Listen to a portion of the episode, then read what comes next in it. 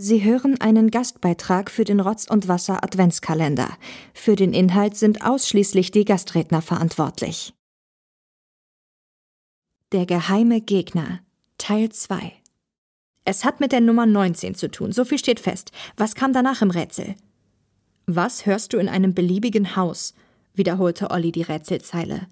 Was hörst du, was hörst du? Natürlich, eine Hörspielfolge kann man hören. Folge 19 ist der Teufelsberg beliebiges Haus, Random House. Die englischen Buchausgaben erschienen im Random House Verlag, aber da ist der Teufelsberg Nummer 10. Und was ist da Nummer 19? fragte Olli. Der Phantomsee, rief Thomas. Bringe beides zusammen. Was bekommen wir, wenn wir den Teufelsberg und den Phantomsee kombinieren? Den Teufelssee, hier in Berlin. Und jetzt ergibt auch die letzte Zeile einen Sinn. Dann sie ins Universum hinein. Versteht ihr? Universum? Der Kosmos Verlag, in dem die deutsche Buchreihe erschienen ist. Und da ist Buch Nummer 19 der Zauberspiegel. Die Wasseroberfläche muss gemeint sein. Los, Kollegen, wir dürfen keine Zeit verlieren. Wieder dauerte der Weg nur etwa eine Sekunde. Der Teufelssee lag in völliger Dunkelheit.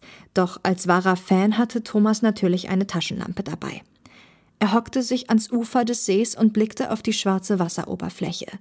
Ganz plötzlich begann sie zu leuchten und Wellen zu schlagen. Aus den Tiefen erhob sich eine große und breite Gestalt, die ganz in Weiß gekleidet war. Na Mensch, rief Thomas erfreut aus. Der weiße Kleiderfrank. Mann, wie geht's dir und wie geht's deinem Bruder? Alles bestens, alles bestens. Und Putzfrank geht's auch gut, danke der Nachfrage. Ich soll dir was vorlesen. Ihr seid dem Ziel wieder einen Schritt näher gekommen. Doch ein letztes Rätsel ist noch zu lösen.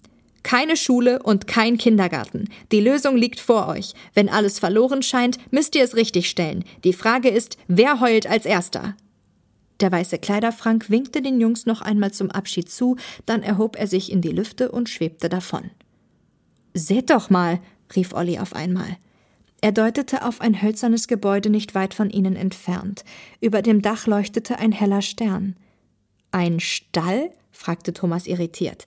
Ich bin mir ziemlich sicher, dass hier eigentlich kein Stall ist. Ist doch egal, meinte Olli. Das muss der richtige Ort sein. Versteht ihr denn nicht? Natürlich, rief Benjamin und schlug sich mit der Hand gegen die Stirn. Keine Schule und kein Kindergarten, dass ich da nicht gleich drauf gekommen bin. Eine Krippe. Im Stall muss eine Futterkrippe sein. Sie liefen los. Als sie durch das hölzerne Tor traten, stand da tatsächlich eine Futterkrippe mitten im Raum, doch außer ein wenig Stroh war sie leer. Mit einem Mal ertönte ein höhnisches Lachen und aus einer Ecke trat ein Mann hervor. Er war schwarz gekleidet und blickte die drei Podcaster böse an. Seht da, die drei möchte gern Spürnasen. Ich bin euer geheimer Gegner, rief der Mann und lachte höchst diabolisch. Sie haben also Heike Dine entführt, rief Olli wütend. Lassen Sie sie frei. Damit weiter Hörspielfolgen produziert werden, die ihr dann besprechen könnt, auf keinen Fall. Aber was haben Sie denn gegen uns? Fragte Thomas. Wenn Sie unseren Podcast nicht mögen, könnten Sie ihn ja einfach, naja, nicht hören. So einfach ist das leider nicht. Ich habe eure Podcasts nicht angehört und trotzdem macht ihr mein Leben zur Hölle. Erinnert ihr euch noch an die erste Version eurer Social Media Ansage am Ende jeder Folge? Eingesprochen von eurer, wie ich zugeben muss, ganz fantastischen Offsprecherin? Keinem von euch ist der Zahlendreher in der Telefonnummer aufgefallen, keinem. Doch mein Leben wurde von Grund auf verändert. Tag und Nacht rufen fanatische Fans bei mir an und wollen mir Anregungen, Lob oder Kritik hinterlassen. Und deswegen werdet ihr jetzt und hier schwören, dass ihr nie wieder eine Podcast-Folge aufnehmen werdet. Dann bekommt ihr auch keine neuen Fans und irgendwann habe ich wieder meine Ruhe. Das ergibt aber irgendwie keinen Sinn, stellte Benjamin fest. Wieso haben Sie uns denn Rätsel geschickt, um uns hierher zu locken? Irgendwie ziemlich viel Aufwand. Sie hätten uns ja auch einfach eine Adresse oder so schicken können. Rätsel? fragte der Mann nach und stutzte. Ja, was denn für Rätsel? Ich habe euch gar nichts geschickt. Ich habe eigentlich gar nicht erwartet, dass ihr mich hier aufspüren könnt, aber wie jeder gute Bösewicht war ich bestens auf ein Zusammentreffen vorbereitet. Die drei Podcaster sahen sich an. Wenn er die Rätsel nicht geschickt hat, dann gibt es noch Hoffnung. Vielleicht sollten wir es mit den drei Geschenken versuchen, die Minninger am Anfang erwähnt hat schlug Olli vor. Geschenke? Ja, na klar, er hat doch gesagt, wir sollen drei Geschenke mitbringen, um Heike Dine zu befreien. Habt ihr die etwa vergessen? Olli kramte eine quadratische Schachtel hervor und öffnete den Deckel. Ich hab Tante Mathildas Kirschkuchen mitgebracht. Thomas durchsuchte seine Hosentaschen und förderte ein paar zerknickte zentrale Sticker zutage. Dann blickten beide Benjamin an. Auch er durchsuchte seine Taschen und zog eine CD hervor. Ey, das ist meine, rief Thomas. Kann nicht sein, widersprach Benjamin. Die habe ich bei mir unterm Bett gefunden und hatte sie eigentlich nur eingesteckt, weil ich morgen zum Schrottwichteln verabredet bin. Zum Schrottwichteln? Thomas wurde aggressiv. Ey, die CD habe ich dir vor fünf Jahren ausgeliehen. Du kannst nicht einfach meine CD beim Schrottwichteln verschenken. Olli seufzte. Jungs, versuchte er es, aber vergeblich. Thomas und Benjamin verwickelten sich in ein hitziges Wortgefecht. Olli stocherte frustriert in der Futterkrippe herum und wischte gedankenverloren das Stroh zur Seite. Darunter kam ein kleines eingelassenes Messingschild zum Vorschein. Wenn alles verloren scheint, müsst ihr es richtigstellen. Die Frage ist, wer heult als erster? Die letzten Zeilen des dritten Rätsels, natürlich. Das war ja noch gar nicht gelöst, aber was konnte es damit auf sich haben? Was verloren schien, war ihre Podcast-Zukunft. Aber wie sollte das richtiggestellt werden und was sollte das mit der Frage am Ende? Das war die Lösung. Das, was verloren schien, konnte die Frage vervollständigen. Er richtete sich auf und sagte laut Die zentrale Frage ist, wer heult als erster Rotz und Wasser? Die Krippe wurde wie von Geisterhand zur Seite geschoben, und darunter kam eine Bodenklappe zum Vorschein.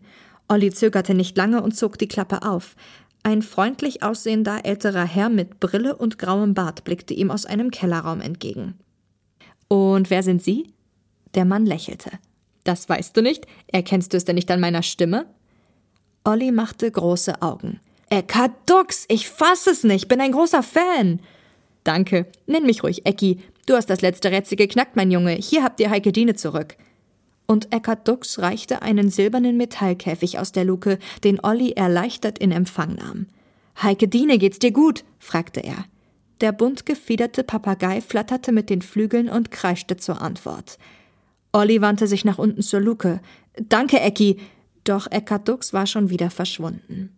Heike Dienes Kreischen hatte den Streit zwischen Thomas und Benjamin beendet und sie kamen überrascht näher. Auch der geheime Gegner kam mit großen Augen auf Olli zu. Mein Druckmittel, wie hast du nur die geheime Luke gefunden? Olli grinste. Mit André Minningers Rätseln. Der geheime Gegner ließ den Kopf hängen. Alles war umsonst, mein ganzer schöner Plan, vereitelt von euch Podcastern. Können wir Sie vielleicht zum Trost für ein Stück Kirschkuchen begeistern? schlug Olli vor. Der geheime Gegner blickte auf. Oh ja, sehr gern. Und Sie können auch die Sticker haben, fügte Thomas hinzu. Nur die CD behalte ich. Und so setzten sich die drei Detektive, äh, Podcaster, mit ihrem Gegner im Stall zusammen, verspeisten genüsslich ihren Kirschkuchen und lachten über einen geskripteten Abschlusswitz.